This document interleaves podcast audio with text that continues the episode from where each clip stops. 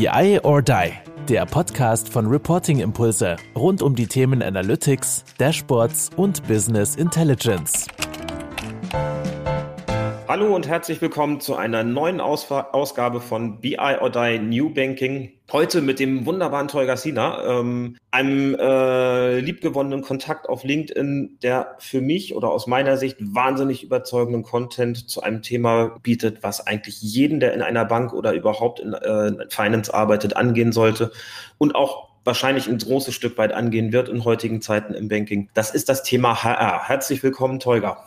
Hallo Carsten, grüß dich. Also Glückwunsch äh, zur neuen Rolle und zum eigenen Format und äh, schön, dass ich dabei sein darf. Vielen Dank, vielen Dank. Ja, ist äh, tatsächlich spannend, ähm, jetzt aus der Bank raus zu sein und in die Consulting-Sparte gewechselt zu sein.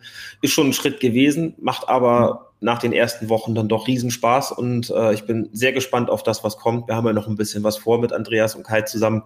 Insofern äh, äh, seid gespannt, was da in der Zukunft noch auf euch zukommt. Da wird einiges dabei sein. Bist du jetzt auf der dunklen Seite der Macht oder Hast du die dunkle Seite der Macht verlassen? Ich glaube, ich bin auf der, auf der hellen Seite der dunklen Beratermacht. Kann man so sagen? Kann man so sagen. Gut, das, das stimmt es. So wie du ja auch. Du hast ja, hast ja durchaus mit deinen Posts zu HR, triggerst du ja Menschen und äh, holst, sie, holst sie da ja auch sehr stark ab, was eben vernünftige Steuerungsmethodik angeht, was vernünftige Auswahlverfahren angeht. Ich kann mich erinnern am Anfang, als ich auf LinkedIn unterwegs war, das ist ja noch gar nicht so lange her, Anfang des Jahres, bin ich ziemlich schnell über dein Profil gestolpert und da waren jedes Mal tolle Insights für mich drin, da waren tolle, tolle, ähm, war toller Content für mich dabei.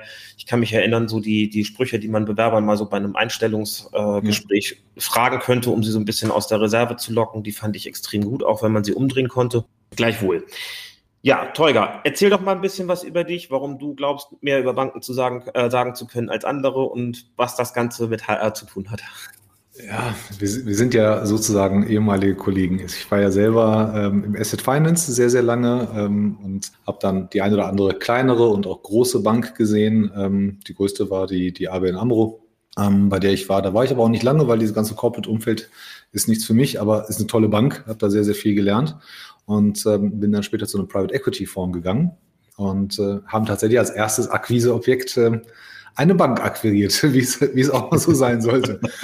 Und tatsächlich habe ich den Gedanken, selber ins Recruiting zu gehen, als Banker, als aufstrebender junger Banker, der eine super Gelegenheit bekommen hat, habe ich dann diese Chance ergriffen und sollte mein eigenes Team aufbauen. Und da habe ich mir ähm, zwei oder drei der Top 5 Headhunter-Gesellschaften in Deutschland ähm, reingeholt, die mich da unter, unterstützen sollten. Ich habe es alleine gemacht und das Ergebnis war besser und äh, war dann so enttäuscht, dass ich gesagt habe, nee, nee, darüber, also irgendwann wird das meine Arbeit und irgendwann quatsche ich einfach mal darüber, wie man mit Menschen umgehen sollte, wie so ein Job aussehen soll und was man vielleicht machen kann. Ähm, ganz besonders auch, auch im Hintergrund von Banking, Versicherungen, äh, Asset Finance und so weiter und so weiter. Und das hat sich mittlerweile über fast alle Branchen bis, bis zu den Anwälten, okay, da, da sind wir nicht so aktiv und, und Ärzte haben wir auch keinen Kontakt zu. Es ändert sich nicht. Es geht immer um Menschen. Also es ist völlig egal, welche Branche.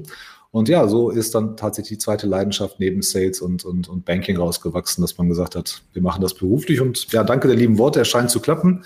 Wir sind gerade ähm, der schnellst wachsende Recruiter, HR-Consultant äh, bei LinkedIn im Moment. Und ja, die ähm, provozierenden Sprüche, die fallen mir jeden Tag ein und äh, macht auch richtig viel Spaß, wenn ich sehe, dass die Leute positiv getriggert sind. Gibt auch ein paar negative, aber ist mir eigentlich äh, dann auch egal an der Stelle. Ich würde gerne mal so ein bisschen mit dir vom allgemeineren Bild kommen und dann immer so ein bisschen spezieller werden. Ja, wie immer in diesen BI or Die Formaten bringen wir fünf Fragen mit. Und ähm, die erste wäre, ähm, geht so ein bisschen in die Richtung, Banken stehen unter Druck.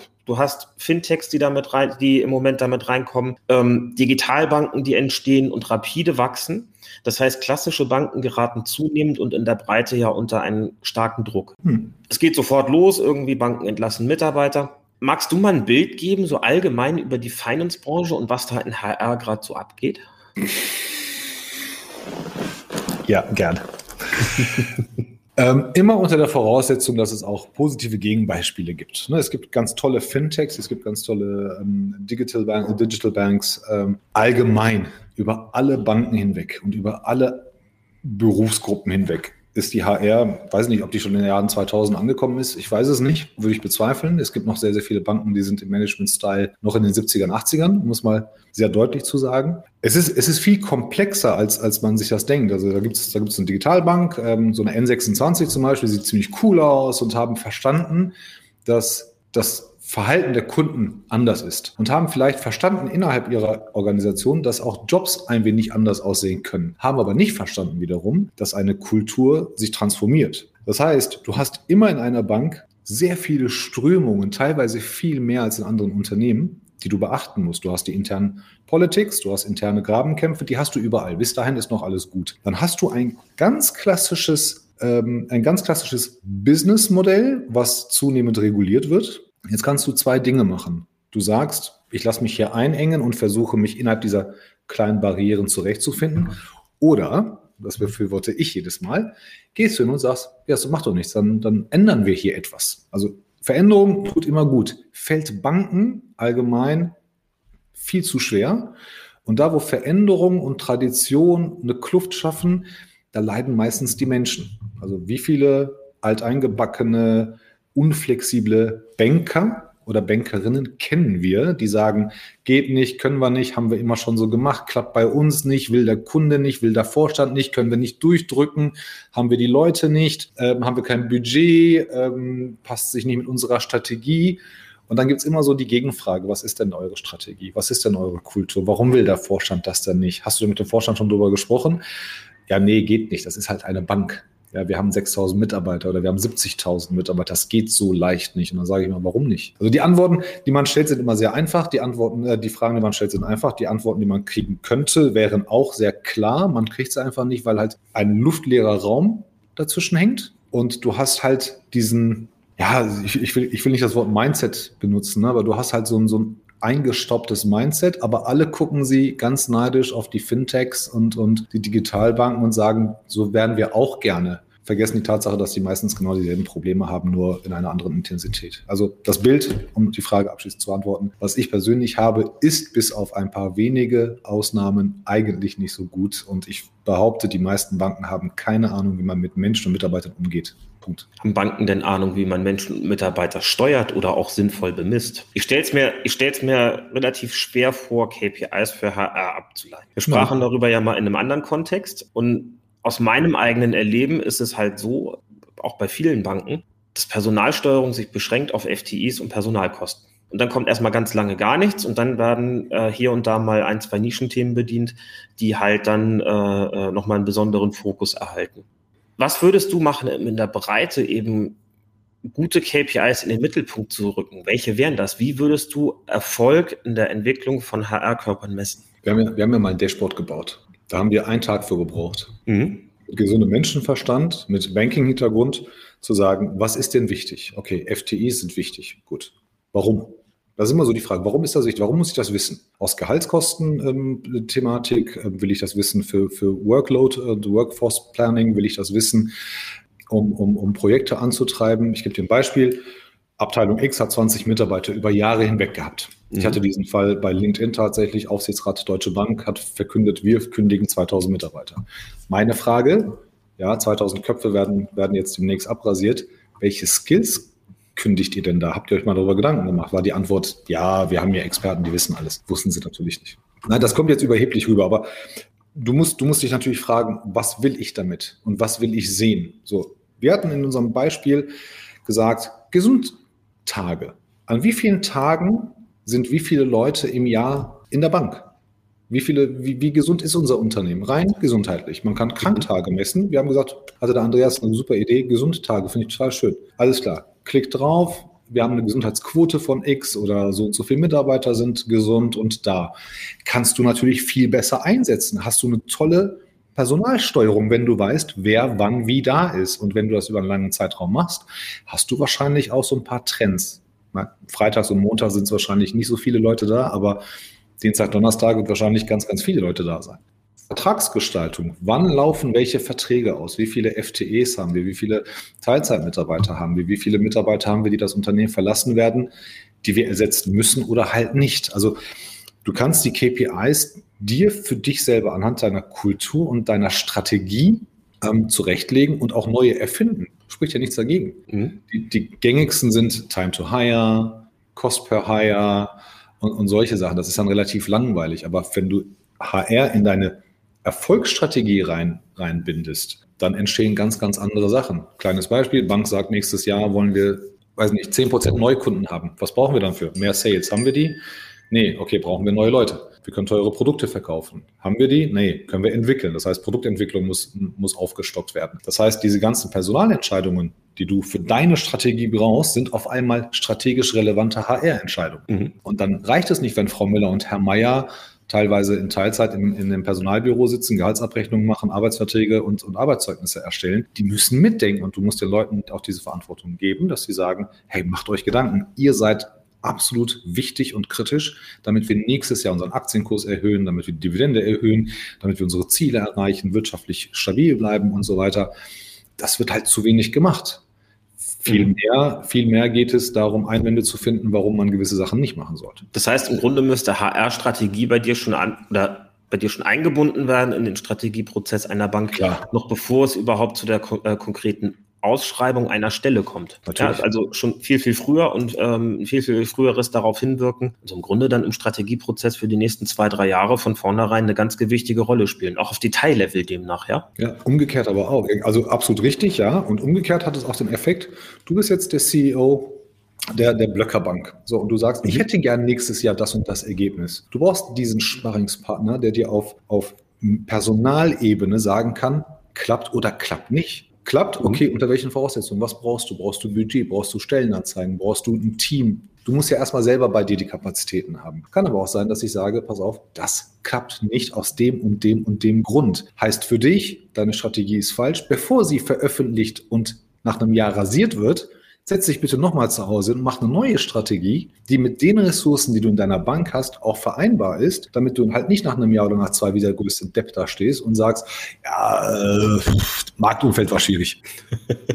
Nein, es sind einfache Sachen und ich sage das bewusst auch so ein bisschen deutlicher heute, weil das für Banken ärgert mich das am meisten, weil Banken in der Regel das reinst oder eines der wenigsten Geschäftsfelder sind, wo man so nah am Kunden ist und mit so vielen Menschen aus unterschiedlichsten Ebenen arbeitet. Du hast die Technik, Technikleute, du hast die Produktentwickler, du hast die Verkäufer, du hast die Kundenbetreuer. Alle wissen über den Kunden Bescheid. Das ist, das ist einer der Branchen, wo ganz, ganz viele Menschen jeden Tag miteinander sprechen. Das mag in der Fertigung vielleicht anders sein, aber bei den Banken ist das halt nicht so. Und da diese Potenziale liegen zu lassen, finde ich mehr als ärgerlich und bedenklich. Jetzt reden wir in der Bankenbranche. Wir hatten das mit Erik Purwitz äh, letzte Woche und mit Andreas Wiener vor zwei Wochen schon äh, als Thema und das wird uns auch dauerhaft hier begleiten, da bin ich mir sicher, ja. ähm, dass der Trend zur Digitalisierung, zu Change, zu Transformation bei Banken wahnsinnig hoch ist. Ja, ähm, durch die, ähm, durch neue Wettbewerber und durch alle veränderten Rahmenbedingungen werden wir erleben, dass sich das Bankenumfeld meiner Meinung, in zehn Jahren komplett und radikal verändert hat. Ja, und dass mhm. nur Banken, die jetzt auf Change setzen, auf Transformation setzen, dahin kommen werden. Ähm, wie kann man, wie kann man sowas sinnvoll steuern als KPI oder in, äh, äh als HR und wirklich auch, ich sag mal, institutionalisieren, also wirklich systematisieren, damit man nicht irgendwie sich Inselbegabung anschaut, sondern wirklich den gesamten Personalkörper im Blick hat. Ich glaube, aus, aus meiner Erfahrung jetzt in verschiedenen Häusern, dass das extrem wichtig wird, diese ganzheitliche Betrachtung hinzubekommen. Hast du ja. da Ideen? Ich weiß, du darfst nicht drüber reden, aber ich würde dir gerne die Frage stellen, wie viel euch das letzte Digitalisierungsprojekt gekostet hat und was es kosten würde, wie viel, viel weniger es kosten würde, wenn man es vernünftig gemacht hätte. Ich weiß, du darfst da nicht drüber reden. Aber in der Regel ist es so, dass wenn du jetzt die, dieses, das neue, die neue Digitalisierungswelle rausrufst, dann, dann ist das ja in der öffentlichen Wahrnehmung so. Der CEO oder die Strategieabteilung sagt etwas und ähm, es wird halt intern nicht ausreichend kommuniziert. Das haben wir schon sehr oft belastet, die Aussage, und ist sehr oft penetriert. Aber das ist tatsächlich eines der Kernelemente. Es muss, es muss kommuniziert werden. Zweitens muss immer dieser Sinn dahinter erfolgen. So, warum machen wir das? Mhm. Und ähm, Digitalisierung ist halt ein sehr großes und starkes Wort, aber es kann ja schon mal sein, dass einfach zwei manuelle Arbeitsschritte durch ein Digital Digitaltool entfallen. Ja, dann hast du es digitalisiert. Ob es sinnvoll ist oder nicht, lass jetzt mal außen vor. Aber Du kannst ja auch für deine eigenen Leute Vorteile schaffen. Aber du, das, dieses Kommunizieren, warum machen wir das? Was erreichen wir damit? Was ist der Ist-Zustand, den wir später erreichen wollen, von dem wir heute wissen, dass es schwer wird, aber uns allen gut tun wird? Also es sind sehr oft die falschen Fragen, die gestellt werden und auch die falschen Antworten die Mitarbeitern gegeben werden. Auf der anderen Seite, HR ist nicht nur Dienstleister, HR ist auch strategischer Partner. Das heißt, die Dienstleistung liegt darin, ich nehme die Info auf, ich bespreche das mit meinem, mit meinem Vorstand und mit meinem Management und gebe natürlich mein Feedback. Was klappt, was klappt nicht, wie würden wir es gerne machen, was dürfen wir kommunizieren, was nicht. Mhm. Und dann ist es ja nicht nur eine, eine Rundmail, die ich an meine weltweiten Mitarbeiter schicke. Nein, ich muss mit meinen ganzen Fachbereichen, Fachbereichsleitern, Hiring-Managern ja auch sprechen. Ich spreche doch lieber mit dir und sage, bring du das doch deinem Team in deiner, eurer eigenen Teamsprache bei, die ihr ja auch habt. Und du weißt am besten selbst, wie du mit deinen Leuten reden musst, als dass sie von mir eine trockene Rundmail kriegen oder einen Flyer oder was auch immer. Das heißt, ähm, HR muss da, muss da enablen, muss Educating äh, betreiben, muss natürlich auch dir die Tools als Fachbereichsleiter oder als, als Abteilungsleiter an die Hand geben, um natürlich auch und auch die Freigabe geben. Also das, ist, das sind so Projekte, da sollten so viele wie möglich, so viele Menschen wie möglich auch Bescheid wissen und kommunizieren dürfen, was machen wir da, was kostet uns das. In der Regel, wenn man irgendwo bei einem Workshop dabei sitzt und man spricht über Digitalisierung, ist die Runde in meinen Augen meistens viel zu groß 70 Prozent der Leute hören einfach nur zu und wenn sie was zu sagen haben, kritisieren sie es, statt dass man sagt, pass auf, wir machen das in kleiner, effektiver, schlagkräftiger Runde. Mhm. Dann geht bitte zu euren Leuten und, und erzählt ihnen das. Und wenn dann irgendwelche Missverständnisse da sind oder Unklarheiten, dann können wir das gerne in großer Runde machen. Aber man muss nicht mit 10, 12, 20, 30 Mann in so einen Zoom-Call reingehen und sich sechs Minuten lang alle einmal Hallo sagen. Und wenn sich dann auch noch jeder, jeder noch vorstellen muss, dann, dann ist die Runde schon wieder rum. Ja, bin ich komplett dabei, bin ich komplett dabei. Gleichwohl ähm, aus, ja, ich kann nur sagen, ich, ich halte es für schwierig, sich da wirklich drauf einzulassen aus einer aus einer alten Denke heraus, aus dem Erlebnis heraus, vielleicht auch der letzten 10, 20 Jahre. Bankmitarbeiter haben eine, ähm, haben tatsächlich im, im Schnitt ja eine relativ hohe Betriebszugehörigkeit, ja, was dann eben dazu kommt und sicherlich auch den Blick über den Tellerrand hier und da mal erschwert. Ich finde es wahnsinnig schwer, solche Change-Prozesse flächendeckend loszutreten oder beziehungsweise wahnsinnig komplex, solche Change-Prozesse flächendeckend loszutreten. Ähm, ein Beispiel nicht aus der Finanzbranche, weil ich dort keins kenne, ist äh, für mich zum Beispiel Otto in Hamburg. Ja, mhm. stockkonservatives Unternehmen, sehr hierarchisch geführt. In 2015 der völlige Richtungswechsel und gilt hier im Hamburger Umland obwohl es ein Online-Händler ist mittlerweile, als äh, sehr verlässlicher und innovativer Arbeitgeber, wo es Spaß macht zu arbeiten. Das heißt, das haben sie am anderen großen internationalen Versandhändler dann auch noch voraus. Und mhm. Äh, die, äh, das finde ich ist für mich so ein Musterbeispiel an, hier hat Transformation geklappt. Was haben die anders gemacht? Ich wette, da hast du dich auch ein bisschen mit befasst. Ein bisschen Otto ist tatsächlich so, jeder, jeder kennt diesen Otto-Katalog. Es gab auch den Quelle-Katalog. Es gibt diesen Namen schon gar nicht mehr, glaube ich. Es gab auch Neckermann. Genau, gab es auch, ja, und wie die alle heißen. Nein, Otto hat es, glaube ich, verstanden. Also es ist auch immer eine Frage des Geldes. Ähm, es gibt ja auch am Markt gerade so ein paar Bewegungen ähm, von großen ähm, Kaufhäusern, die trotz Karstadtquelle überlebt haben, oder Kaufstadt und Kaufhof überlebt haben und, und trotzdem in jeder Stadt zu finden sind und, und auch aufgrund ihrer Eigentümerstruktur genug Geld haben, um ein, ein, eine Transformation durchzuführen. Es ist eine Frage des Geldes, es ist natürlich auch eine Frage von, von, von Politik. Auf der anderen Seite ist es auch dieses Loslassen. Also wir haben oft diesen romantischen Gedanken ihr seid, seid im Norden ja immer mit, mit Schiffen beauftragt und, und seid ja immer in Berührung. So eine Schiffsfinanzierung. Wie oft haben sich Leute damit die Finger verbrannt? Oder, oder, oder so, so offene Immobilienfonds oder sowas. Es gibt so einen romantischen Gedanken, das hat ja in den 70ern geklappt. Ja, das hat in den 70ern geklappt, aber diese Kunden, die ihr damals hattet, die habt ihr heute nicht mehr. Beziehungsweise die tummeln sich nicht mehr da, wo ihr sie früher erreicht habt. Die, die wollen was anderes. So, allein dieses Ding hier, benutze ich mhm. für Einkaufen, benutze ich für, keine Ahnung, für einfach viel zu viele Dinge, die ich früher nicht gemacht habe. Das heißt, meine Aufmerksamkeit gilt dieser Geschichte, als in so einem Otto-Katalog rumzublättern. Also mhm. gut, dass dieser Katalog ab, abgeschafft wurde, egal aus welchem Grund. Und Otto ähm, hat sich am meisten drüber gefreut. Otto hat sich am meisten drüber gefreut, ja. Also ich habe, ähm, ich kann, ich kann, ich kann, ähm, ich weiß, was die, was die Transportkosten allein für diesen und diese Verteilkosten für diesen Katalog gekostet haben. Mhm. Aber die Kunden waren nicht mehr da und und äh, das ganze, das, das, die ganze Denkweise hat sich geändert. Du musst das einmal klipp und klar kommunizieren und du musst auch für dich eingestehen, hey, das, was wir bis gestern gemacht haben, war schon ziemlich cool, aber morgen dreht sich die Welt halt in eine andere Richtung oder oder anders.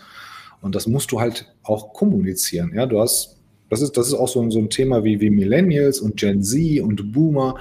ohne da jetzt die Fronten zu verhärten, es kehren neuen, neue Denkweisen rein. Kunden ändern sich, Mitarbeiter ändern sich, da kommen andere Ideen, andere Erfahrungen. Ja, wir haben in den 70ern, 80ern, ich erinnere mich, es gab diese Postkarte beim Otto-Katalog, diese Bestellkarte. Mhm. Und da hast du es aufge, aufgeschrieben. Dann dauert, ne, also bis die Karte da ist, dann wird die Bestellung gemacht. Ich weiß gar nicht, wie lange hat das gedauert, bis die Ware ankam. Was ich heute mache, ist, ich gehe zu Zalando, gucke drauf, ja, ich hätte ich gern die Hose, am besten noch in drei verschiedenen Farben, weil ich denke, okay, cool, äh, könnte mir alle stehen. Und dann noch in zwei verschiedenen Größen. Also ich bin so ein nicht nachhaltiger Kunde, weil ich keine Zeit habe oder, oder, oder, oder da Zeit sparen möchte und ähm, habe aber so ein Einkaufserlebnis, weil das halt anders mhm. erklärt ist und, und ich weiß, ich habe das morgen bei mir. Spätestens übermorgen sind die Sachen da mhm. und, und das klappt halt ganz gut und ähm, alles, alles relativ easy. Und wenn man das verstanden hat, wie dein Kunde morgen tickt, dann kannst du halt so diese Change-Prozesse auch ähm, natürlich finanzieren, durchziehen. Aber es beginnt immer bei der Kommunikation, bei der Kultur deiner Mitarbeiter. Wenn du deine, anderes Beispiel, Automobilindustrie. Ja, haben wir auch gerade. Alle, alle sagen sie, wir sind der Vorreiter in E-Mobility. Und alle, keiner sagt, vor vier Jahren haben wir noch einen Dieselskandal gehabt. Ja. Alle sagen, darüber redet kein Mensch. Also wir haben weltweit zigtausend Fälle vor Gericht, aber alle tun sie so, als ob sie der Erfinder der E-Mobility wären. Und alle sagen, wir sind die Nummer eins. Das stimmt. Ja, klar. Du hast gestern aber Scheiße gebaut. Du hast gestern die Umwelt verpesselt, hast deine Kunden angelogen, hast Länder angelogen, hast Zulassungsbehörden angelogen, wissentlich, hast Manager ins Gefängnis geschickt, hast du alles gemacht. Jetzt kannst du entweder hingehen und sagen, keine Ahnung, weiß ich nichts von, ja, dann kannst dein Management austauschen. Oder sagst, das, was wir gestern gemacht haben, das war einfach schlecht. Wir haben großen Fehler gemacht und morgen sehen wir zu, dass sich halt alles ändert. Und das kostet dich wahnsinnig viel Geld und Zeit und Anstrengung. Mhm. Aber da musst du auch vorweggehen. Also Herbert Dies ist, glaube ich, der CEO, den man bei LinkedIn am meisten sieht. Völlig davon unabhängig, was man, was man von VW hält. Aber er macht das. Er zieht diese E-Geschichte komplett durch. Macht kein ja. anderer. Und dann ja. wird es glaubhaft. Sprich, äh, und das ist wahrscheinlich dann auch ein ganz, ganz wesentlicher Faktor für die Entwicklung von, von äh, Banken und von Personal, da muss schon C-Level-Commitment drauf und da muss dann eben entsprechend jemand mit fliegenden Fahnen vorangehen und auch mit einer entsprechenden Konsequenz, oder? Genau. Das Schlimmste ist genau das, der umgekehrte Fall. Passiert denn das, ich, Entschuldigung, äh, weil das ist genau der, der, die, die Schleife, die ich gerade gerne kriegen möchte, passiert denn das in Banken? Kennst du denn Bankvorstände, die in, äh, mit Haut und Haaren Digitalisierung propagieren und ähm, vorweggehen und sagen, wir machen das jetzt so? Es gibt Bankvorstände, die das machen. Die Jungs und Mädels tun mir leid. Da, wo okay. es nicht klappt. Da, wo es nicht klappt, tun sie mir leid. Okay. Ich erinnere mich an den Tag, als ich bei meinem Private Equity Fonds angestellt war und da wurde eine Bank gekauft und ich bin dann das erste Mal in diese Bank gegangen und wurde dann angekündigt und so weiter. Und ich hatte keine schlechten Absichten. Ganz im Gegenteil. Ich wollte halt zwei Einheiten miteinander verschmelzen. Das erste, mit dem ich begrüßt wurde, das war ein Mann, der war damals kurz vor der Rente. Ich kannte ihn nicht und sagte, Sie sind der von den Engländern, mich können Sie nicht kündigen, das wird sehr teuer für Sie. Ich war noch nicht mal da, um den zu kündigen. Und, und wenn, dann hätte ich es gemacht. Also ich habe ihm das auch gesagt, gesagt, wenn ich Sie kündigen wollen würde, wäre mir es ganz egal, aber darum geht es gar nicht. Mhm. Das ist gar nicht der Sinn der, der, meines Besuches. Ich will hier mit, mit allen hier reden, ne, damit das halt auch, auch alles vernünftig ineinander greift und so weiter und so weiter. Und dass ich das auch verstehe, diese Leute da denken. Ähm, hat aber auch den Fehler, dass das äh, mein, mein C-Level damals das vielleicht auch falsch kommuniziert hatte und äh, die Fronten waren verhärtet und man hat mir vielleicht auch nicht die Wahrheit gesagt. Aber wenn du dieses Commitment nicht dass die Leute mitziehen und du hast diese Beziehung nicht zu den Leuten, da kannst du dich gerne vorne hinstellen und tanzen, es wird halt nicht klappen. Mhm. Ähm, und einfach nur zu sagen, ja, wir machen jetzt hier ein Change oder wir machen, äh, wir werden jetzt digital und werden agil oder werden was weiß ich was, das klappt nicht, wenn die Leute nicht sehen, dass du dich auch anstrengst und da mitmachst. Das musst du halt leben. Und wenn deine Kultur da nicht hinpasst, dann bearbeitest du zuerst deine Kultur, bis der Letzte mit deiner positiven Kultur infiziert ist und begeistert ist. Und dann sagst du so, jetzt haben wir eine gemeinsame Basis, dass wir für die Zukunft gewappnet sind. Da, wird's auch, da wird auch Köpfe rollen. Ähm, Öler Kelenius hat es gemacht von Daimler. Der hat gesagt, im Zuge der E-Mobility werden wir einfach zigtausend Mitarbeiter weniger brauchen. Das ist nun mhm. mal so. Und ähm, kein Aufschrei, kein gar nichts. Das ist Fakt. Er hat es klar kommuniziert. Er hat die Leute nicht vom Kopf gestoßen. Er sagte, das Auto wird morgen nicht mehr so gefertigt wie heute. Wir brauchen morgen x Mitarbeiter weniger. Aber ten, tänzelt auch selber bei LinkedIn und in, in anderen Social Media Kanälen rum und sagt, ich glaube felsenfest daran und ich will bis 2030 nur noch rein elektrische Autos, ab 2030 rein elektrische Autos auf der Straße haben. Kannst du für eine Bank auch machen.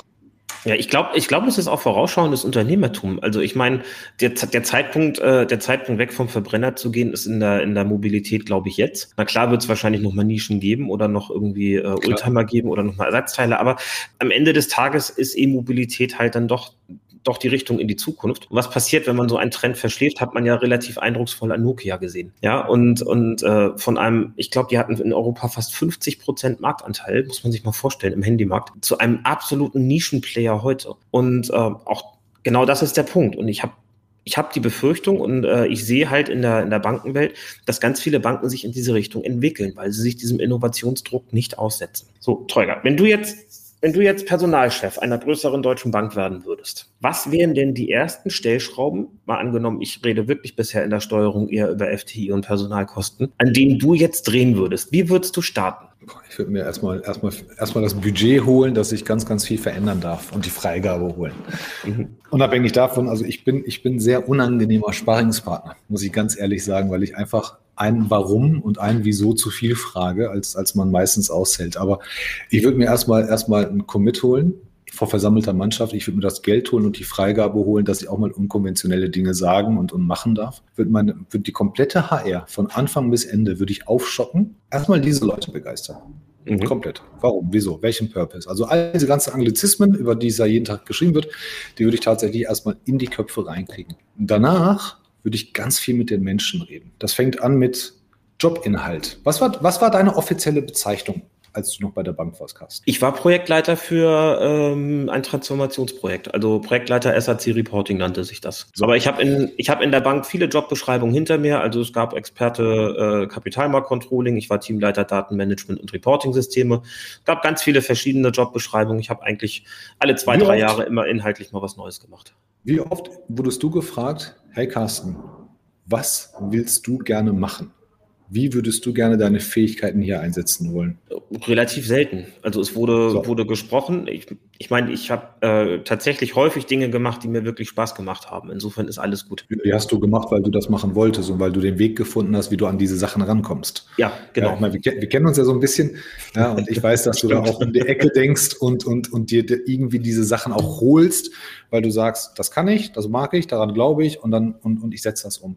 Aber es ist ganz, ganz wichtig, erstmal, erstmal eine gemeinsame Kultur zu schaffen und erstmal den Menschen klar zu machen, ihr seid viel mehr als diese Stellenbeschreibung, die ihr da habt. Und hinterfragt auch mal eure Stellenbeschreibung und hinterfragt mal eure Aufgaben. Und ihr dürft hier testen, machen, kritisieren. Das ist, das ist so dieser, ich habe das einmal gehabt und es fällt mir schwer, das in Worte zu fassen, aber ich habe mal einen CEO kennengelernt, der gesagt hat, es ist der Traum, wenn ich gebraucht werde. Andere sagen, ja, du musst dich überflüssig machen. Er sagte, nein, ich bin davor angestellt, Probleme zu lösen und Menschen zu befähigen. Und ich möchte gern jeden Tag von einem neuen Problem hören. Dafür möchte ich gern 80 Stunden, 100 Stunden im Monat gebrauch, in der Woche gebraucht werden. Das fand ich gar nicht mal so schlecht, mhm. weil, er, weil er gleichzeitig sagt, kommt her und sagt mir, was hier falsch läuft. Ich kann hier nicht alles sehen und ich kann hier auch nicht alles nachvollziehen. Ich meine, die meisten, die wenigsten CEOs sind, sind kompetent in dem Bereich, ähm, den, den man operativ macht. Müssen sie auch nicht sein. Aber du musst die Leute ermutigen, Dinge anzusprechen, Dinge zu hinterfragen, auch Dinge umzugestalten. Und nur dann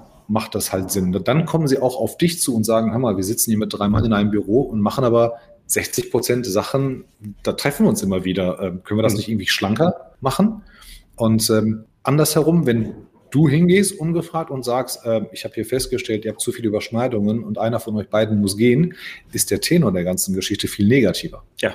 Aber dafür musst du deine Leute kennen, dafür musst du wissen, was sie können, dafür musst du sehen, für was sie brennen und ob sie von zu Hause arbeiten wollen oder von Büro aus und diese gängsten Themen. Sprich, Führungsaufgaben im engsten Sinne, beziehungsweise im, im äh, klassischen Sinne und im gut gemeinten Sinne wirklich wahrnehmen und sich selbst aus den Themen, soweit es geht, irgendwie rauszuhalten. Also wirklich zu führen, zu coachen, zu managen. Genau, dein einziger Job als Führungskraft, egal auf welchem Level, ist es eigentlich, oder die, du, kann, du brauchst dir drei, vier Fragen zu merken für dein Team. Was braucht ihr von mir? Was kann ich tun, damit es dir besser geht? Welchen Kampf darf ich für dich kämpfen? Mhm. Was darf ich, was darf ich dir wo holen? Ja, welches Budget brauchst du? Und was brauchst du, damit du besser wirst?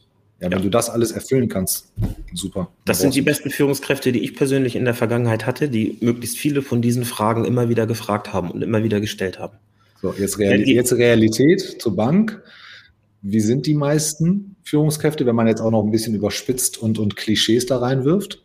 Lieber schlechte. Mitarbeiter als man selbst, lieber nach oben hin die Karriere machen, lieber, lieber zusehen, dass das Budget nicht ausgereizt ist, lieber nicht mit dem Team negativ auffallen, nicht als Querulant, nicht als, was weiß ich, Störenfried auf, auffallen, aber immer gern den Bonus holen und gern die Beförderung wiederholen. Das ist so, wo das menschliche, wo die menschlichen Ziele und die unternehmerischen weit auseinandergehen. Und das ist, das ist halt wieder C-Level-Thema. Ich kann nachvollziehen, was du sagst. Ich kenne tatsächlich solche und solche. Ich habe lieber mit den Leuten zusammengearbeitet, die ein bisschen querulantisch waren, die auch mir ihre Meinung gesagt haben, wo man sich dann auch äh, durchaus mal deutlich die Meinung gesagt hat, sich aber hinterher dann wieder tief in die Augen gucken konnte und sagen konnte, so, und jetzt lernen wir daraus und machen weiter. Das finde ich ja. viel, viel angenehmer, als wenn es alles in der Unternehmenspolitik erstickt. Ja, äh, beide Seiten kenne ich, beide Seiten habe ich erlebt und ähm, da macht es dann Spaß. Jetzt, Teuger, unangenehmes Thema. Ähm, Banken bauen Mitarbeiter ab. So, ich habe ja. da, in der, hab da in der Vergangenheit ganz viele spannende Sachen erlebt. Ähm, Führungskräfte-Delayering, wie es so schön heißt. Das heißt, ähm, Führungskräfte werden zu Personalagenturen geschickt und dann gescreent, ob sie was taugen. Oder aber ähm, einseitige Abfindungsprozesse oder eben wer zu, äh, das, das berühmte äh, Hasenrennen, wer zuerst den Knopf drückt, darf mit Abfindung gehen. Was hältst du davon und äh, was machen Banken da generell falsch? Also was ich davon halte, ist klar, ich darf es nur nicht sagen, weil es einfach nicht jugendfrei wäre. Ja, aber okay. ähm, fangen wir mal vorne an. Mitarbeiter von Personalagenturen screenen zu lassen, damit diese Agenturen mir später sagen, pass auf, von deinen 100 Führungskräften sind 80 schlecht. Ich stelle damit so alles in Frage, wenn ich so etwas durchziehe. So einfach mal die gesamte Zusammenarbeit der letzten Jahre oder Jahrzehnte stelle ich mit dieser Entscheidung in Frage. Also wenn ich dich entlasten möchte, dann komme ich zu dir und sage, pass auf, Carsten, aus dem und dem Grund, warum auch immer, den kann ich dir erklären. Da, da, da musst du mutig genug sein. Carsten, wir müssen uns trennen. So, das Gespräch ist nie super, keine Frage. Aber ich kann, du kannst dein Gesicht, ich kann dir dein Gesicht lassen. Ja, du, du, ich muss, ich muss dir dein Gesicht wahren lassen. Punkt eins. Punkt zwei. Wenn ich dich lange kenne, dann kenne ich deine familiäre Situation, deine finanzielle Situation und so weiter. Dann habe ich dafür auch gekämpft und kann sagen, pass auf, Carsten das ist das Paket, was ich dir geben kann. Mhm. Ähm, und wenn ich das ehrlich mache, wirst du mit mir auch nicht schachen. Dann wirst ja. du sagen, hey, cool, danke, klares Wort. Und wenn ich ein richtig cooler Typ bin, dann helfe ich dir noch einen neuen Job zu kriegen, wenn du das denn überhaupt möchtest. Das wäre so die Ideallösung. Die denkbar falsche Lösung ist es, irgendjemanden zu holen, nur weil, da so ein, weil das ein toller Egon ist, ja, zu sagen, screen den mal, ähm, der kennt dich nicht. Mhm. Der, der, weiß nichts von dir, der hat, der hat deine Höhen und Tiefen nicht, nicht miterlebt. Der weiß nicht, was du mir bedeutest, was ich dir bedeute, ob dir die Bank am Herzen liegt. Der bewertet dich nach seinen Maßstäben. Vielleicht habe ich ihm gesagt, wie das Ergebnis aussehen soll oder nicht, oder was ich mir wünsche. Also da ist ganz viel Bias dabei, ganz viele Verzerrungen sind dabei. Aber ich finde es halt. Und dazu kommt, du musst, das ist ja noch tagesformabhängig, ne? Absolut, ja. Ich meine, wir reden von Management. Wir reden jetzt vielleicht nicht vom Praktikanten, der auch schon nicht zu verkennende Aufgaben zu lösen hat. Wir reden von Leuten, die jeden Tag sehr komplizierte, komplexe Entscheidungen treffen müssen mit, mit hoher Tragweite. Und dann kommt irgend so ein Kerl daher oder eine Dame und sagt, ja, den Herrn Blöcker, den bewerten wir jetzt mal. Und dann sagen sie, ja, Moment mal, der hat zwar hier und da und da die und die Eigenschaften und ich bezweifle, dass sie deine Soft Skills bewerten und sagen, ähm, aus dem und dem Grund ist er nicht für die Zukunftsfähigkeit des Unternehmens relevant. Das kann man sehr viel schöner machen, wärmer machen. Ähm, das hat ja auch eine Signalwirkung an andere Mitarbeiter. Auf jeden Fall. Ne? Also das ist, das ist Punkt eins. Punkt zwei ist, wenn ich Mitarbeiter entlassen muss, dann kommuniziere ich das immer vorher. Warum, wieso, weshalb? Was hat sich geändert? Finden, kann, können wir hier Upskilling machen? Können wir Reskilling machen? Brauchen wir denn morgen vielleicht dieselben Mitarbeiter mit anderen Fähigkeiten? Dann können wir sie doch schulen.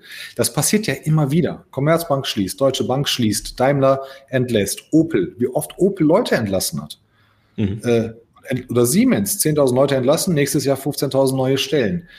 Und ich bin mir sicher, dass ein Großteil von den neuen Stellen mit den alten Mitarbeitern hätte, hätte ähm, besetzt werden können. Und auch mhm. wenn es ein kleiner Teil gewesen wäre. Also die, sich die Mühe zu machen, die Leute vielleicht weiterzubilden und auszubilden, aber denen auch erklären, warum. Und warum ja. wir diese Entscheidung treffen. Das wird halt nicht gemacht. Es ist halt riesig einfach, die Entscheidung wird getroffen. Ich habe sie nämlich selber mal getroffen, zu sagen, wir brauchen x Euro, die wir sparen müssen. Wen, dann kommen so Sachen wie, wen können wir leiden, wen brauchen wir, wen brauchen wir nicht, wen können wir leicht ersetzen. Ähm, und dann wird ein einen Strich drunter gezogen, da kommt ein Preisschild dran und dann heißt es, jo, cool, eine Million gespart. Aber die Millionen auf dem monatlichen Geld haben gespart, ja, aber, aber die, die Tragweite ist viel größer mit Soft Skills, mit Eigenschaften. Ich mache Teams kaputt. Ja, also wenn du ein Zehn-Mann-Team bist und du bist eine tragende Säule und ich nehme dich da raus, dann fallen die anderen neun auch zusammen. Die bringen nicht mehr diese Leistung, die sie mit dir gebracht haben. Das, so weit wird gar nicht geguckt. Andreas würde sagen, du bist schon wieder auf einem Detaillevel, was die Leute nicht interessiert, aber das ist tatsächlich so. Das wird auf der Oberfläche nur geguckt.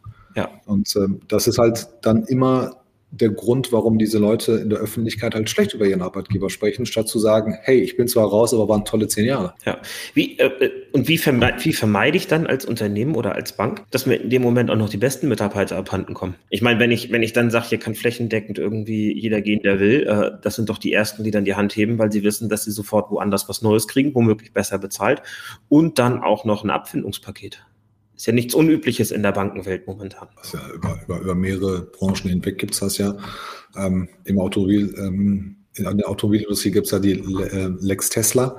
Mitarbeiter von bestimmten Autokonzernen durften ein paar Jahre das Unternehmen verlassen, mit der Garantie, dass sie zurückkommen durften. Dann sind die alle zu Tesla gegangen und dann hat der Automobilhersteller gesagt, oh nee, das machen wir nicht mehr. Also äh, weil wir da, weil wir da Mitarbeiter verloren haben, gilt das für alle anderen jetzt auch. Das wird jetzt abgeschafft. In dem Moment, wo ich sage, jeder darf gehen, was ist, sag das mal zu Hause deiner Frau oder deinem Mann. Sag mal, wenn du gehen willst, geh. Da ist, dann ist alles weg dann ist alles komplett kaputt gemacht worden, was mhm. man sich jahrelang gemeinsam aufgebaut hat. Die letzte Verbindung wird reißen, wenn man seinem Partner oder seinen Freunden sagen würde, weißt du was, wenn es sich morgen nicht mehr gibt, ja, was soll ich machen? Hier, hast noch, nimm noch das Sportauto mit aus der Garage, gehört dir, schenke ich dir oder behalt das Haus. Genau das ist es. Es ist genau dieses einseitige Kappen von Emotionen, einseitig, und das ist halt egoistisch, den Leuten zu sagen, ich habe zwar jetzt zehn Jahre lang so getan, als ob du mir wichtig bist, aber bist du gar nicht. Und wenn du morgen gehst und noch ein bisschen Kohle mit, dann habe ich nämlich morgen keinen Stress mehr und dann geh. Und das ist halt, die richtig guten Leute, die wissen das vorher schon. Die haben, die haben gute Antennen und sind sehr gut vernetzt auch in den Unternehmen. Die haben sich schon was Neues gesucht. Die haben auch immer einen Plan B im Zweifel. Immer.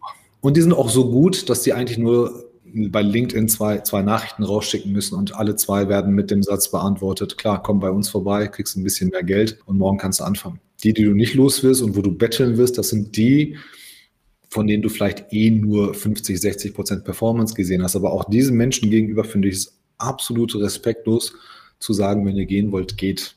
Deshalb, ähm, nach Daimler hat es, glaube ich, auch keiner mehr gemacht. Ich glaube auch nicht, dass das irgendeiner machen wird.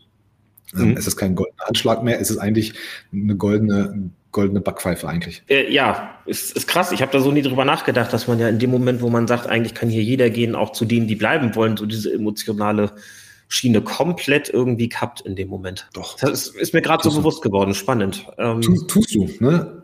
Also es, man kann es auf so vielen Arten besser machen. Wenn, wenn du mein, mein Division Manager bist, ja, und du hast tausend Leute unter dir und wir müssen jetzt, wir kommen nicht mehr raus, egal warum, wir müssen jetzt Leute entlassen. Dann komme ich zu dir an und sage, Carsten, wir müssen Leute entlassen und bei dir in dem Bereich auch. So, dann macht man sich Gedanken. Es gibt Sozialpläne, Gott sei Dank in Deutschland noch und nöcher. Aber was wir immer vergessen, ist dieser Faktor Mensch. So. Und die Fragen sind falsch. Was ändert sich morgen, wenn diese Leute nicht mehr da sind? Punkt eins. Was fehlt uns? Wo mhm. behindern wir uns selber, wenn wir den Carsten morgen nicht mehr bei uns haben? Wie sieht denn morgen der Erfolg aus? Erreichen wir den Erfolg morgen schneller? Oder, oder wird der Erfolg genauso gut? Wird unsere Qualität genauso gut bleiben? Ähm, was ist dieser Ist-Zustand, den wir uns von diesen Entscheidungen heute versprechen? Mhm. Wie, sieht denn, wie sieht denn morgen die Welt aus, wenn 1000 Mitarbeiter weniger bei, bei, bei der Deutschen Bank sind? Weiß kein Mensch. Wenn diese Tragweite ist denen gar nicht bewusst. Was fehlt uns denn, wenn du 1000 Mitarbeiter hast und alle 1000 haben verschiedene Soft Skills? Und stell dir mal vor, du entlässt die 1000 mit denselben Soft Skills. Das heißt, auf einem anderen Block fehlen dir tausendmal die Soft Skills, Kommunikation und Teamfähigkeit. Wenn du Pech hast, hast du diese beiden Sachen entlassen. So musst du mal drüber nachdenken. Und hast du überall diese Lücken, dann wird das doch nichts. Dann sind wir an einem Punkt, den ich mega spannend finde, nämlich das Soft Skill Management in einem Personalkörper. ähm, ich habe ja, äh, ich habe auch mal äh, Dinge gesehen in dem Kontext, so Skill-Matrizen und so weiter, dass man eben sagt, welche Mitarbeiter haben eigentlich welche Soft Skills, welche brauche ich dann auf den einzelnen Stellen. Es ist, glaube ich, wahnsinnig schwer, das nachzuhalten, zu pflegen. Und mhm. auch in Sachen Betriebsrat Mitbestimmung irgendwie dann auch zum Leben zu erwecken und am Leben zu halten. Weil es geht ja dann schon sehr in die Persönlichkeit der, der Mitarbeiter und an wirklich ja auch eine, eine Ressourcensteuerung der Soft Skills. Kennst du da Ansätze, die tragen und die, wo die, wo die Mitbestimmung dann eben auch so weit geht, dass sie sagt, da gehen wir mit? Oder sind das dann harte Verhandlungen mit dem Betriebsrat, Personalrat, wie auch immer dann heißt in den einzelnen Unternehmen, ähm, dass man sagt, hey, wir tun das wirklich als Vorteil, um genau in solchen Situationen dann da was rauszuziehen? Also ich bitte später lieber um Entschuldigung als vorher um Erlaubnis zu fragen. Es sind oft harte Verhandlungen, genau aus Datenschutzgründen, Diskriminierungsgründen und so weiter. Es gibt halt Möglichkeiten, da muss man sich aber auch darauf einlassen, wie man es tatsächlich vernünftig steuern kann. Du kannst es ja mit dem Betriebsrat zusammen machen. Mhm. Ja, also es gibt Betriebsräte, mit denen kämpft man jahrelang. Ne, die, die mhm. sehen wir auch in den, in den Nachrichten und das sind Leute, an denen kommst du als CEO nicht vorbei. Du musst die auf deine Seite bringen, äh, wenn du nicht gerade Deutsche Bahn bist und, und, und äh, Lokführer, Lokführerstreik oder sowas ist. Aber auch da, du, es gibt diese Kämpfe und die sind auch gut. Ja, die challengen dich. Aber du kannst halt mit diesen Menschen zusammen, kannst du auch die, die, das Unternehmen für die Zukunft gestalten. Aber das muss halt, das ist auch wieder so eine Sache von Aufklärung, Kommunikation. Warum machen wir das? Wieso machen wir? Und dann musst du auch mal in die Tasche greifen und sagen, wenn meine Analyse sagt, dass Frau Meier und Herr Müller das Unternehmen verlassen müssen und beide haben drei Kinder, ja, und wenn du wirklich keine Gelegenheit hast, die irgendwie weiter zu beschäftigen, dann zahl dem Gott verdammt so viel, dass, dass das Gesicht wenigstens nicht, dass, dass sie nicht weinen oder, oder dass sie trotzdem mit einem Lächeln rausgehen können. Das ist nun mal so. Ja, es gibt knallharte Entscheidungen, die meisten davon kann man vermeiden, aber wenn du nicht aus der Sache rauskommst, dann, dann, dann zahl den Leuten wenigstens so viel oder setz dich ein. Ja, es schadet dir doch nicht, einen Menschen mehr in deiner HR-Abteilung zu halten, der quasi der interner interne Bewerbungshilfe ist oder sowas, ja, wo du mhm. sagst, pass auf, ich weiß, morgen werden fünf Mann entlassen oder fünf Frauen werden entlassen und wir kümmern uns mal darum, dass einer unserer Kooperationspartner, jede Bank hat eine Einkaufs-, äh, eine Zuliefererliste von weiß nicht wie viel, wie viel Unternehmen, die für die was machen. Er ruft doch mal irgendeinen davon an und sagt, habt ihr wenigstens einen Job? Ja. Und würd, würde mich wundern, wenn, wenn, wenn man diese Leute oder, oder einen Teil dieser Leute nicht unterkriegen würde. Und das kostet dich nichts und alle reden darüber und sagen, hey, tolle Firma, brauchen mich nicht. Ich weiß auch, dass sie mich nicht brauchen. Kann ich auch nachvollziehen und haben sich für mich eingesetzt. Mhm.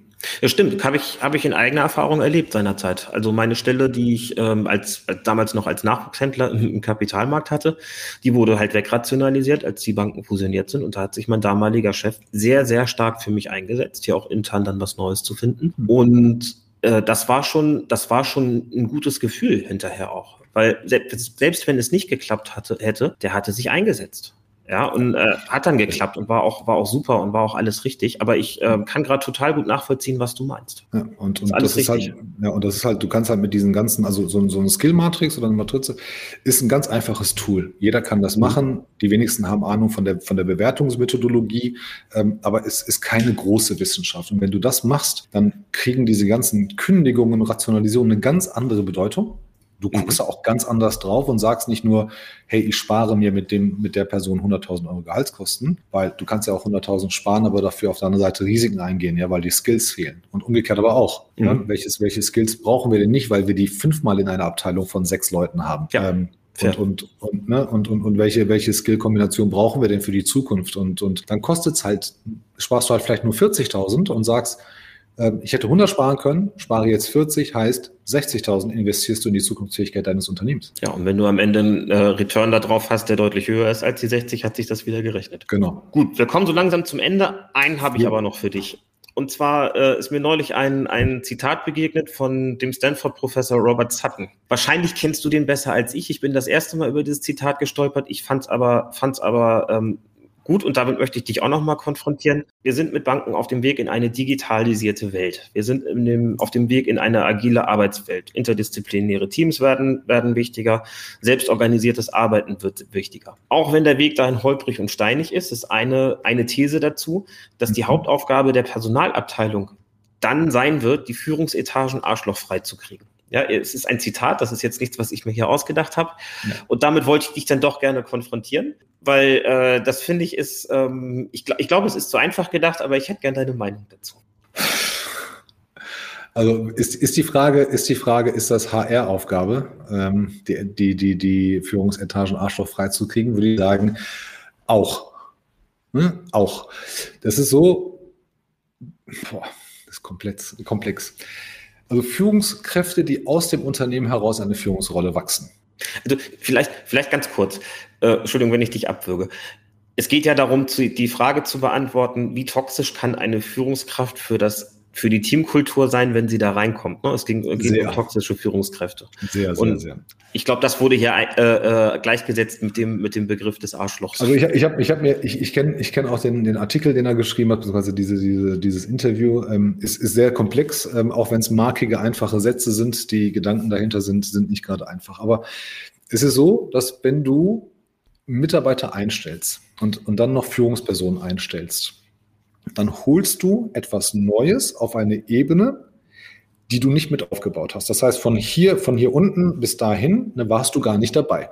Du kennst diese mhm. Struktur nicht. Und jetzt kommst du hier rein als Supervisor. So, das heißt, du stehst Menschen vor, deren Weg, deren Geschichte du hier nicht mitgekriegt hast. Die haben eine Teamkultur. Du bringst neue Einflüsse mit rein. Das kann super gut klappen, ist aber in der Regel sowas wie kalt und warm, äh, Feuer und Wasser und so weiter und so weiter, wenn du nicht aufpasst. In der Regel gehst du hin und solltest die Teamkultur erstmal analysieren und herausfinden. Und das ist einfach. Das ist viel einfacher, als man denkt. Wie lassen, lässt sich dieses Team führen? Und wie möchte dieses Team ähm, die Leitplanken haben? Wie möchte dieses Team arbeiten? Wie möchte dieses Team kommunizieren? Welche Bände haben sie untereinander? Und wenn du das weißt, dann suchst du dir die ideale Führungskraft dazu. Was wir aber heute mhm. machen in den meisten Unternehmen ist, oh, der Carsten Blöcker, der ist auf dem Markt, den müssen wir haben. Okay, warum wollen wir den haben? Wir haben gehört und wir haben den Carsten beobachtet, der ist ein richtig guter der hat bei der Bank so und so das und das geleistet. Ja, alles klar, holen wir den. Der Gedanke ist bis dahin noch legitim. Aber wir wollen, dass du, wenn du da einsteigst, diese Leute, die bis dahin die Geschichte, gemeinsame Geschichte hatten, sich dir anpassen. Mhm. Und es ist immer schlecht, wenn sich viele einem anpassen müssen als umgekehrt. Das, das klappt halt selten. Das heißt, du mhm. hast schon die er Erwartung und aber auch die Aufgabe, zuzusehen, dass Carsten kein Arschloch ist, ja, und natürlich auch diesen Menschen, diese Menschen besser macht. Cool ist doch, wenn die HR-Abteilung an die Tür geklopft kriegt und sagt, ey, den Carsten, den da geholt habt, ne, ist ein super Typ.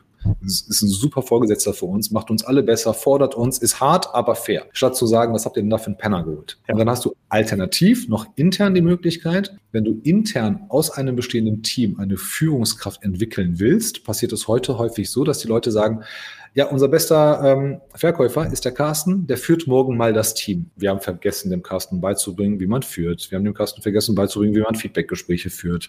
Ähm, der Carsten hat, wie, keine Ahnung, was für Soft Skills er hat, keine Ahnung. Der hat aber auf jeden Fall gut verkauft und kann es besser als jeder andere. Also sagen wir, du bist der Beste, machst, mach du es. Also das heißt, du brauchst ein internes Development mhm. System. Das sind alles sehr, sehr einfache Sachen, die hören sich immer kompliziert und teuer an ähm, indem man sagt, hey Carsten, wenn du so weitermachst, wirst du in zwei, drei Jahren Führungskraft. Und auf dem Weg dahin brauchst du die und die und die Werkzeuge. Lass uns mal dein Weiterbildungsprogramm anhand deiner Wünsche, aber auch unserer Ergebniserwartung äh, anpassen, damit du darauf vorbereitet bist.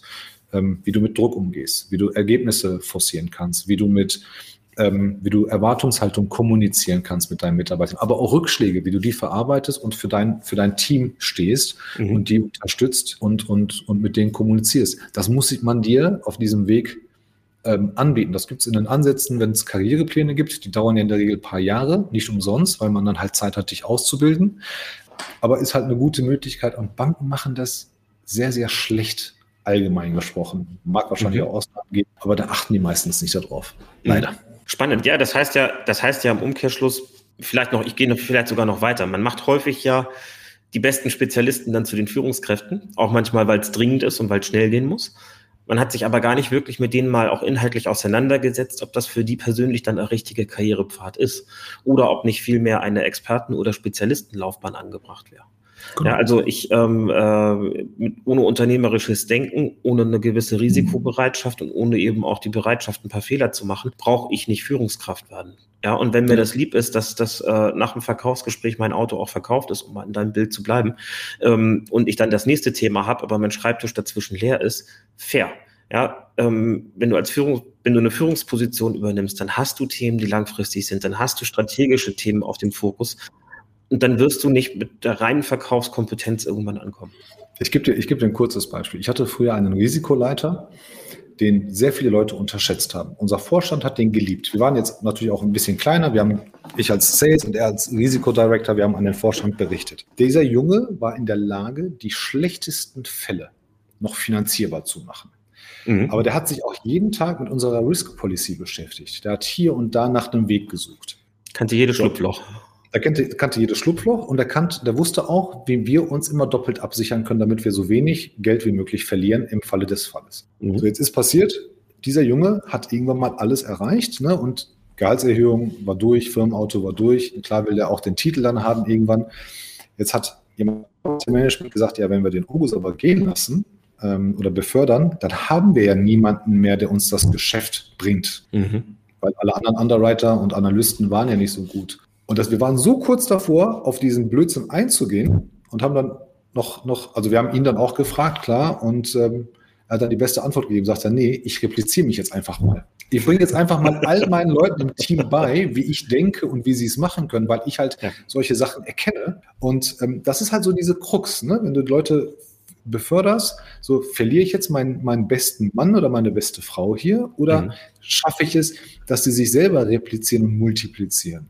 Und ähm, schaffen quasi, dann machen sie sich im positiven Sinne obsolet, dass sie sagen, hey, ich bin total überflüssig, ja, weil ich habe jetzt zehn Carstens hier, die so denken wie ich oder noch besser sind und habe denen auch beigebracht, dieses, dieses Mindset auch tatsächlich anzuwenden und nicht nur ausführende Organe zu sein. Und wenn du das, das halbwegs verstehst und die richtigen Fragen schon im Recruiting stellst, wird es einfach.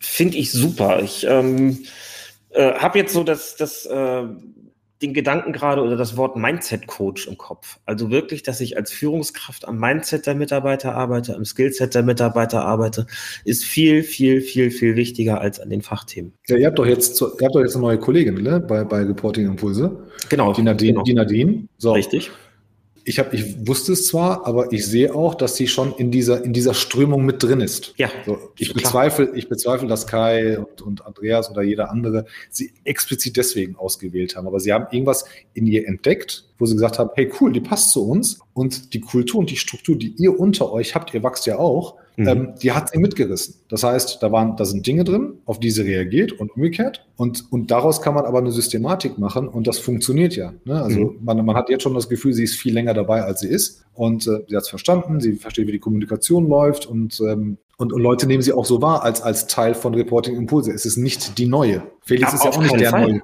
Auf keinen Fall. Und das ist, das ist wunderschön so. Ich bin auch nicht der Neue nach drei Wochen. Ah, ja, ähm, ich habe ich hab halt, ich habe halt hier, ähm, äh, ich habe halt hier, na klar, schon ein bisschen Vorkenntnisse und ich kenne auch den gesamten konzeptionellen Grundgedanken von Reporting Impulse. Aber was hier so ein bisschen, was hier so ein bisschen tatsächlich Usus ist, und das mag ich sehr an der Unternehmenskultur, ist halt so diese skandinavische Gelassenheit du bist nicht wichtig, ist ja der Satz, der Skandinavien oder der, der die, der die Menschen in Skandinavien untereinander sehr gelassen sein lässt. Ja, heißt, heißt ja im Umkehrschluss auch, keiner ist wichtiger als der andere. Und ich glaube, ich glaube, so ist es hier auch. Warum soll ich mich wichtig nehmen und irgendwie den, den Dicken raushängen lassen? Ich bin erst auch, ich bin auch nur seit drei Wochen im Unternehmen. Ja, genauso wie Nadine. Wir haben quasi zusammen angefangen. Aber auch, äh, auch die anderen gegenüber geben mir jetzt nicht das Gefühl, du bist der Neue und du musst was lernen. Im Gegenteil, ich kann jederzeit zu denen gehen und sagen, ah, kannst du mir mal zeigen, wie man das bei StreamYard einstellt? Kannst du mir mal zeigen, was du brauchst, damit das für dich effizient ist. Natürlich nicht. Ja. Natürlich nicht. Aber das, es das ist, das halt ist der Unterschied. Das ist der Unterschied zur oder die falsche Wahrnehmung von Augenhöhe. Bei Augenhöhe sagen ja meistens die hierarchisch niedriger angesetzten Leute, mein Chef muss mir auf Augenhöhe bringen. Und Augenhöhe heißt nicht gleichberechtigt, es heißt gleichwertig. Wir genau. sind gleich wichtig. Genau. Ja, und, und das ist halt so. Wenn du als Neuer reinkommst und, und wie gesagt, Nadine war jetzt das exemplarische Beispiel, ich hoffe, es ist dir nicht unangenehm, Nadine, ähm, man merkt, da kommt das, ne, die, die Pole passen zusammen, ja, da, da wurde sich mhm. Gedanken gemacht und wenn das Reporting Impulse schafft, ohne das jetzt negativ zu bewerten, dann musst du es doch als Bank auch schaffen oder als Automobilhersteller doch auch schaffen, diesen Mindshift oder, oder Mindset-Gedanken ähm, zu kodieren. Ja, ich bin jetzt kein Coach, ähm, und, und da gibt es wahrscheinlich Leute, die da noch 30 Mal besser sind und, und das auch in Worte fassen können. Aber das ist ja, das ist ja nicht schwer, so etwas zu machen. Und auch diesen, diesen Blick zu rekalibrieren. Wir verlieren ja alle wieder mal so ein bisschen den Fokus im Leben oder im Beruf, dass da jemand ist und sagt, hey, wenn du das Gefühl hast, ne, du bist weg vom Pfad oder was auch immer, ne, denk an das, an das, an das, versetz dich in diesen Zustand, das. Ja, und das klappt halt. Ja, also ich weiß gar nicht, weiß gar nicht, ähm, dritte, dritte Folge, die du heute machst. Genau. Kein, kein Unterschied zu allen anderen auch. Anderes, nur anderes Format. Danke für die Blumen. Ich bin wahrscheinlich noch ein ganzes Stück nervöser als die anderen beiden, wenn ich hier die Aufnahme starte. Aber es spielt sich ein, tatsächlich. Ja, ich glaube auch, ich glaube auch, es wird ganz viel hier bei uns von oben ja auch vorgelebt. Ich meine, Kai und Andreas sind ja nun auch, sind ja nun quasi äh, hier unsere Chefs, ähm, lassen es aber in dem Sinne ja auch nicht, nicht raushängen, sondern äh, geben uns Verantwortung, geben uns Freiheiten, lassen uns sein, wer wir sind. Ja, also lassen uns gleichwertig sein als Person. Und das ist halt etwas, was in großen Konzernen, glaube ich, sehr, sehr schwer ist, über alle politischen Spielereien, über alle Hierarchieebenen und deswegen eben auch von oben kommen muss. Ja. Gut, Teuger. Vielen, vielen Dank für den tollen Talk. Ich glaube, hier waren viele Impulse dabei und viele Aspekte dabei, über die man nachdenken sollte. Ähm, wer Fragen dazu hat, wer das gerne konkretisieren möchte, kann Tolga und mich jederzeit anschreiben und auf LinkedIn finden. Sehr gerne. Wer gerne selber was zu Banken sagen möchte oder hier äh, sagt, Mensch, ich habe hier ein Innovationsthema und ähm, weil wir immer sagen, es ist alles schwierig, haben wir einen Weg gefunden, das besser zu machen, meldet euch bei mir, dann machen wir eine Aufnahme und ähm, ihr könnt hier zu Gast in diesem Format sein, würde mich sehr freuen. Ja, und ansonsten Bleibt mir nur, Tolga, wie immer, äh, in diesem Format dir die letzten Worte zu überlassen. Ja, du darfst alles sagen, außer vielen Dank. Und ähm, darfst Werbung machen, darfst nochmal sagen, wie du, wie du diese Themen angehen würdest, wenn du das willst, wenn es ganz konkret wird. Oder eben, wonach dir gerade der Sinn steht. Vielen Dank, Tolga. Ich danke dir, Carsten. Vielen, vielen Dank für die Einladung. Hat richtig viel Spaß gemacht, auch wenn es an der einen oder anderen Stelle vielleicht zu leidenschaftlich ist, aber das Thema ist viel zu wichtig. Ähm, mir bleibt eigentlich nicht viel zu sagen. Ähm, hat echt richtig viel Spaß gemacht. Wenn da Fragen kommen, gerne an Carsten und an mich. Ansonsten traut euch mal ein bisschen unbequem zu sein, auch bei der Bank, egal über welche Hierarchiestufe hinweg und kommuniziert vernünftig mit euren Leuten und vergesst nicht, vergesst nicht, wenn, wenn ihr die schlecht behandelt, behandeln die euch auch schlecht und das ist halt nicht gut. In dem Sinne, schönen Tag. Perfektes Schlusswort. Schönen Dank. Ciao. ciao, ciao. Das war BI or Die, der Podcast von Reporting Impulse. Danke, dass ihr auch diesmal wieder mit dabei wart. Wenn es euch gefallen hat, dann hinterlasst uns doch eine gute Bewertung. Und abonniert den Podcast, um keine weitere Folge zu verpassen. Bis zum nächsten Mal.